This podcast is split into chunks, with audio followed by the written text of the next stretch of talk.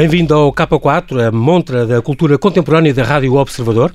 Eu sou João Paulo Sacadura e, como sempre, a abrir o K4, converso com alguém ligado à arte e, no fim, sugiro-lhe algumas exposições e conto-lhe a história curiosa de um quadro ou a história de um quadro curioso. Hoje tenho comigo Sérgio Odaith, o primeiro street artist que acolhemos e é logo um pioneiro a nível mundial. Bem-vindo, Sérgio, e obrigado ah. por teres aceitado este nosso convite. Ah, obrigado, claro. É prazer Sérgio, meu. Sérgio, uh, além de seres benfiquista ferranho e quando logo acordas de manhã vais logo saber o resultado do, do, futebol antes de tomar o pequeno almoço e tomar o duche, eu não vou falar desse assunto.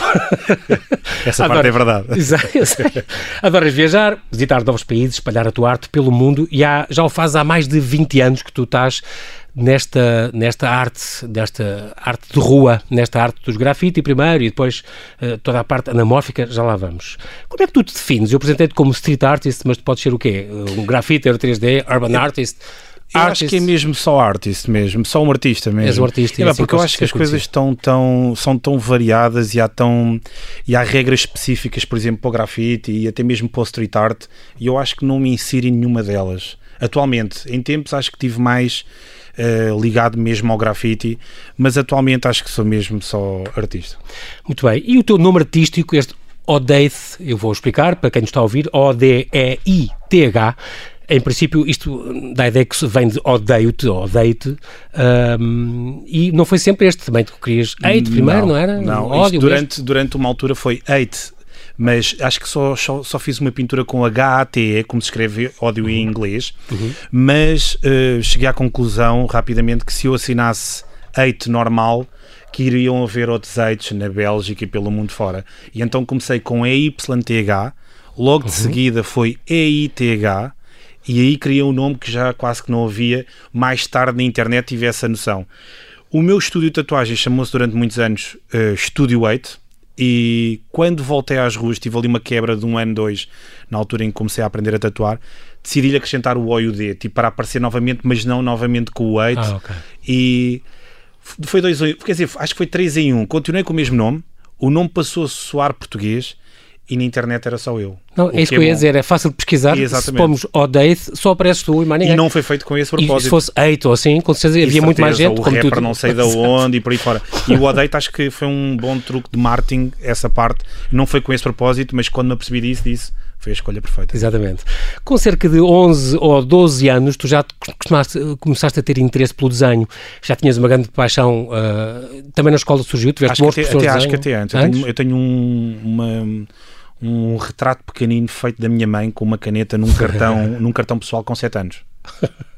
tu foste seduzido para a arte de rua a primeira vez que viste em Lisboa um grafite, uma coisa. Sim, eh, eu trabalhava nos móveis, na altura não havia internet, não havia revistas que falassem de grafite. Já tinhas saído da escola, portanto tinhas 15 anos, foste trabalhar com o teu pai? Sim, mas na altura, ou seja, trabalhei durante esses 3 anos, mas na altura, só quando tinha 18 anos, foi quando eu vi a primeira vez um grafite. Uh, no, um silver, que são aqueles grafites cromados de umas letras de umas chapas de autoestrada, e depois vi mais num sítio ou no outro, espalhado pelo meio de um bairro em Carcavelos. E ficaste fascinado com aquilo. E aí, nessa altura, foi quando aquilo começou a alastrar ali um bocadinho da zona de Carcavelos, que foi mais ou menos onde tinha nascido mesmo. Tu és um autodidata, não tiveste formação nenhuma em desenho ou pintura. Nenhuma. E, no entanto, sério, a gente vê as tuas coisas e pensa, este homem tem o curso superior de, artes, de belas artes em Paris, porque eh, como tu fazes as, eh, as perspectivas, o jogo de luz, de cor, de sombra, uh, isto não é é nada fácil para quem não aprendeu essa técnica e só com a prática vai, consegue fazer aquilo. São ilusões incríveis. Na, sim, sem dúvida. Com 20 Mesmo... e 30 metros de altura mesmo até pessoas que estudaram eh, ou que estudaram alguma coisa ou que estudaram artes, às vezes quando tentam a parte de ilusão ótica, eh, consegue-se perceber que há ali alguma coisa de errado. Este, este trompe-lei é, é, um, é um grafite é uma, que realmente surpreende uh, por causa disso e há pessoas que devem ter levado já bastante sustos a passar ao pé das, tu, das tuas viúvas negras, aquelas uh, aranhas gigantes. Sim, talvez, talvez, talvez, algumas gigantes. Impossível a pessoa se, tá, se não está à espera. tu na escola, que andaste na, na Dom João V, na Damaia, ou aliás nasceste na, na Damaia, um, querias, chegaste a querer pintar, em, estamos em 1900 1999, já levam 20 anos, pintar o maior grafite nacional feito em spray na escola. Chegaram e eh, tiveram a angariar dinheiro para isso. Chegaram a conseguir, conseguiram fazê-lo ou não? Conseguimos, conseguimos. isso, foi um, isso foi uma missão interessante. Uh, pedir dinheiro aos moradores em frente ao muro, uh, porta a porta. E, e, conseguimos juntar na altura 45 contos.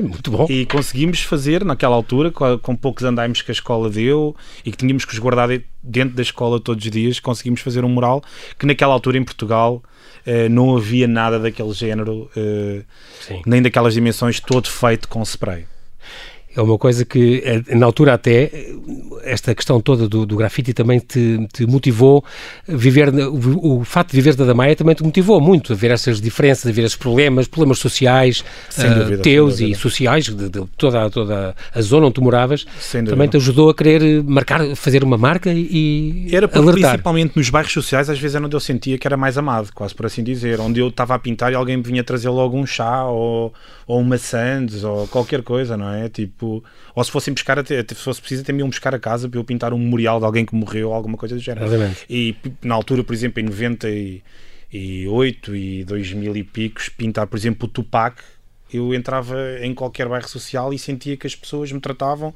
de uma maneira especial. Ou Bob Marley, ou, sítio, exatamente. Ou Bob Marley, noutro sítio não era tratado exatamente, da mesma maneira. Exatamente. Ninguém ligava, Tinha um carinho especial, claro. spray, não sei. Em 98, falaste tu, eh, foi exatamente quando ganhaste o primeiro prémio de um concurso de grafite em Oeiras. Um, depois tiveste uma, também umas encomendas das estradas de Portugal e aqueles uhum. túneis todos do Oeiras que tu, que tu pintaste, eu não moro, portanto eh, sei e, e, gosto muito. Como é que tu, estes artistas que te inspiravam na altura, eu estou-me a lembrar que uma vez falaste do Dali, por exemplo, uhum. uh, uhum.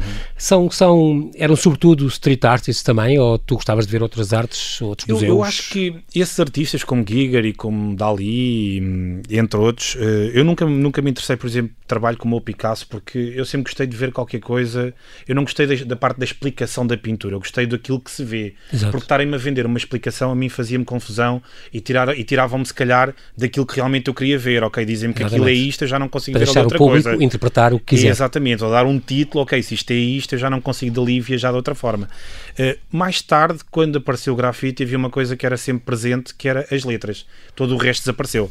Bonecos, personagens, e isso para mim desapareceu. Eu fiquei colado às letras tridimensionais durante anos e anos e anos. Só recentemente, acho que, sei lá, uns 5 anos, é que eu parei um bocadinho com as letras e comecei a, ser, a seguir quase o meu caminho sem ligar aquilo que uhum. me pudessem dizer, seja outro grafiter, seja outro artista, e comecei a seguir o meu caminho à minha maneira. Mesmo. Falámos do, do modo 2, é outro, outro que te inspirava muito. O Giger, inventor da, daquela saga toda do Alien, da, daquele visual que estamos também a ver. Sim, isso era muito gore, muito, muito hardcore naquela altura, ver uma coisa daquelas e aquilo, aquilo era surreal para aquela altura mesmo. A partir de 2005 tiveste o teu estúdio de, de, de tatuagem, como, como já falaste, e a partir daí uh, especializaste em perspectiva e sombras. E então este, este estilo Somber uh, 3D, isto em inglês, em português como é que tu chamarias? O sombrio 3D, isto é, ao mesmo tempo carrega a parte da sombra mesmo, tu lidas muito com as uhum, sombras uhum. e por isso as tuas coisas saltam das paredes, é impressionante, como também sombra no sentido de uma coisa mais dark, mais, mais gótica, mais, mais... Está a mudar também um bocadinho essa parte agora,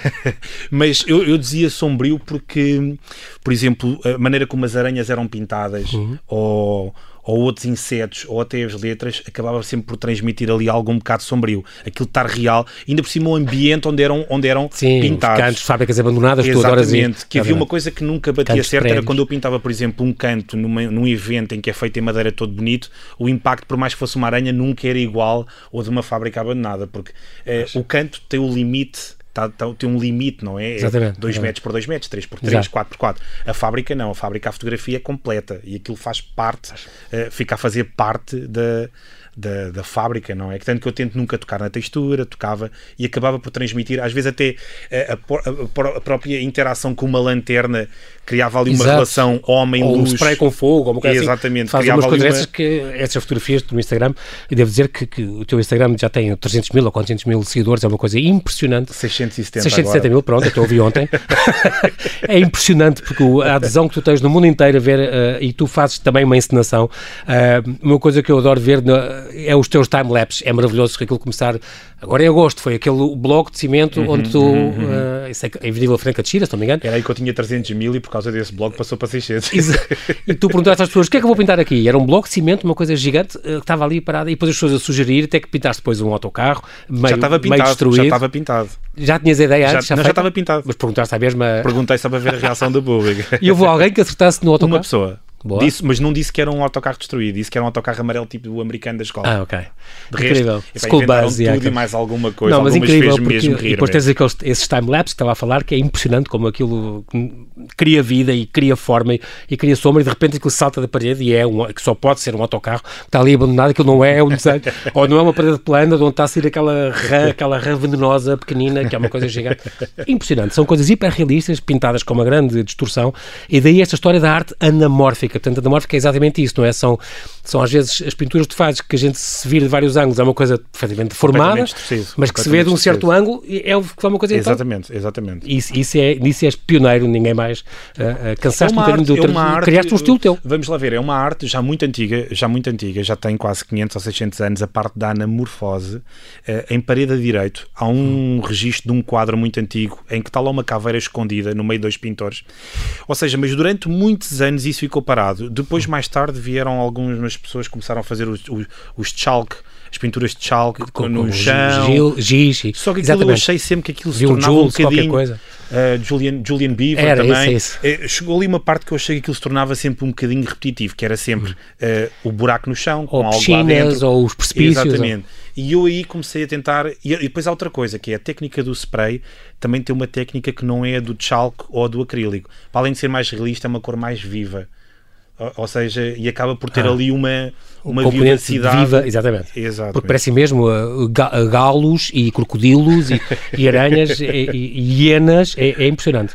Tu és muito, muito complicado, muito perfeccionista nesse sentido. A pintura 3D exige muito de técnica, de cor, de jogo de luz, de perspectiva e tudo. E, mas atualmente já te serves de um computador. Tu fazes antes os desenhos em computador, uh, em alguns, pequenino. Alguns, por exemplo, alguns, como no caso do autocarro, que eu tinha, tinha um modelo 3D e eu metia a luz à maneira como eu queria. Uh, okay. Outros são só simples imagens tiradas do Google, transformadas à minha maneira. Por exemplo, o sapo, o galo, é uma imagem se calhar de um galo qualquer no meio de uma quinta, mas que eu tirei e meti naquela perspectiva e naquele ângulo e naquela dimensão, claro. Muito bem. Este, quanto aos temas, portanto, juntaste a técnica fabulosa que tu usas com talento e muita criatividade. Um, o pior que pode acontecer é quando o resultado final não corresponde exatamente ao que isso acontece. Já te aconteceu? É, é pá, um bocadinho. Não é? é não é, um exatamente o que eu estava a esperar. Até chego a casa, falo com a minha namorada e digo: é pá, isto hoje não correu bem. Está aqui a Diana a dar apoio moral. não correu bem, é pá, não gostei nada disto. E acho que. Mas eu também sou o meu maior crítico. Eu sou o meu maior crítico. Às vezes as pessoas dizem logo: é pá, isso está espetacular. Eu não gosto epá, está ali qualquer coisa. E acho que isso também, a gente sermos uh, os nossos maiores críticos, faz a gente querer dar um passo acima uhum. ou procurar algo, ainda não estou satisfeito com isto. É difícil é procurar algo depois de fazer o autocarro, não é? Uma pessoa claro. quase que paralisa ali, como é que eu agora consigo fazer algo com o mesmo buzz, o mesmo efeito? Tu, em 2008, decidiste fechar o teu, teu estúdio de tatuagem, que tinhas aberto desde 1999, aliás, há 20 anos, e mudaste para Londres. O que é que aprendeste lá? Eh, tiveste muita prática? Tiveste mesmo alguma formação? Ou só viste e treinaste? O que é que foi? Não, Londres foi uma... O que é que foi importante para a tua arte? Para a minha arte, não, mas para a vida, sim. Acho que foi ah. uma tarefa psicológica ter dormido num sofá, ter só duas libras para comer um hambúrguer. E foi mesmo um tempo muito difícil que me deu ali um bocado de aprendizagem de perceber que afinal a gente quando já, temos, já estamos na nossa zona de conforto, já temos o nosso carro, já temos a nossa casa, parece que é tudo, tudo ok. Tudo mas quando nós vamos com uma mala às costas e imaginar o que pessoas já passaram pela vida, ao, ao, longo da vida, né?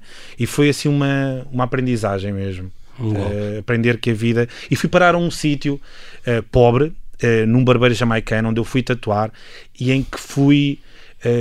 Em que o personagem madurava por eu pintar nos bairros sociais o grafite e tudo mais. E cada vez que fui a Londres, fui lá visitá-lo e ele olhava sempre para mim: Oh, Date, how are you, man? Porque criei ali um laço de amizade com alguém que me passou a respeitar. Uh, e pá, eu vi nele tipo, também um personagem completamente corajoso, ter um cabeleireiro ali desde miúdo, que ele abriu aquilo com 17 anos, e, e ele não parava de batalhar, não é? Tipo, sempre a, a, trabalhar logo de manhã, já tinha aquilo aberto às 7 da manhã. Tu tens, uh, depois, acabaste, foste há muito pouco tempo condecorado pela Câmara Municipal da Amadora, pintaste aqueles murais gigantes, aquelas empenas gigantes na, na, na Amadora, com Amado Rodrigues, Zeca Afonso, Carlos Paredes, Fernando Pessoa, Vasco Santana, um, ganhaste alguns, alguns prémios também lá fora.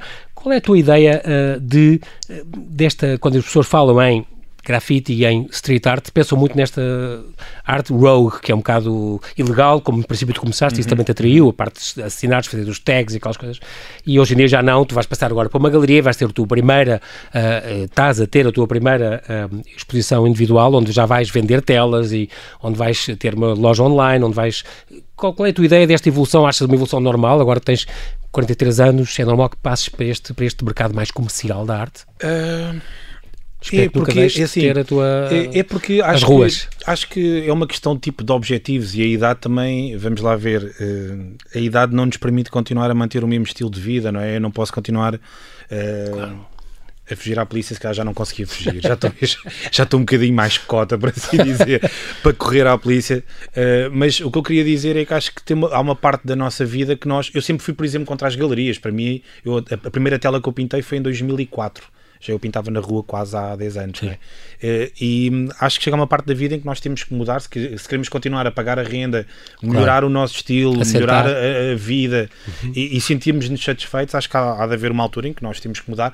Não impede que eu não continue a ir aos sítios abandonados ou, ou, a fazer a minha vida, talvez não a fazer a parte ilegal da mesma maneira que se calhar fiz em 90. Em 90 Nos anos 90?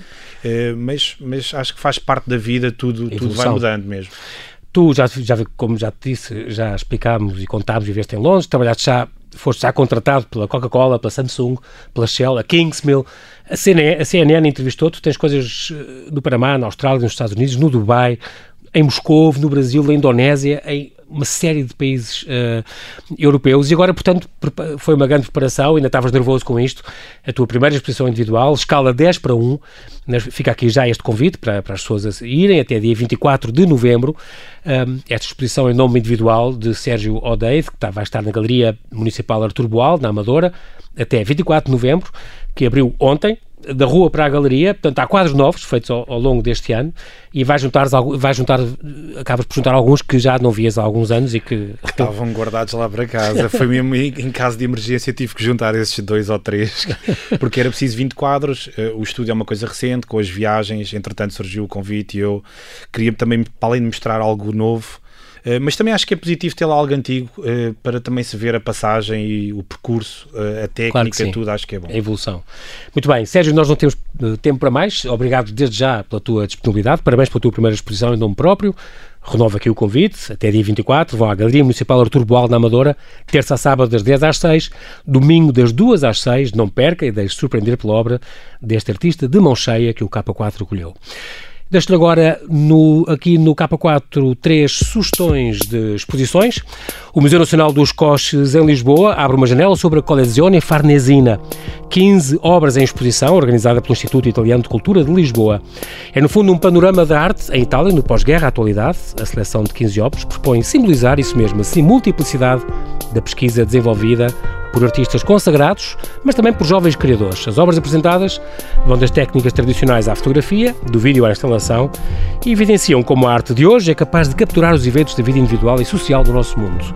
A Collezione Farnesina reúne mais de 470 obras de mais de 250 artistas. A exposição de entrada livre está patente até 5 de janeiro, terça a domingo das 10 ao meio-dia e meia e das 2 às 5 e meia. Até a dia 12, a Colorida Art Gallery, na rua Vitor Bastos, em Campolide, Lisboa, apresenta uma exposição do pintor e escultor Christian Bacher, nascido há 50 anos em Quito, capital do Equador. Ele cresceu cercado pela natureza, inspirado pelas suas cores e nuances. Estudou no The Art Students League e no MoMA, em Nova York, e trabalha em três estúdios, em Quito, em Miami e em Madrid. A sua pintura reflete a sua independência na construção de um universo totalmente abstrato Contraste de cores quentes, jogo de formas orgânicas, confirmam esta intenção de não representar elementos que remetam para a realidade.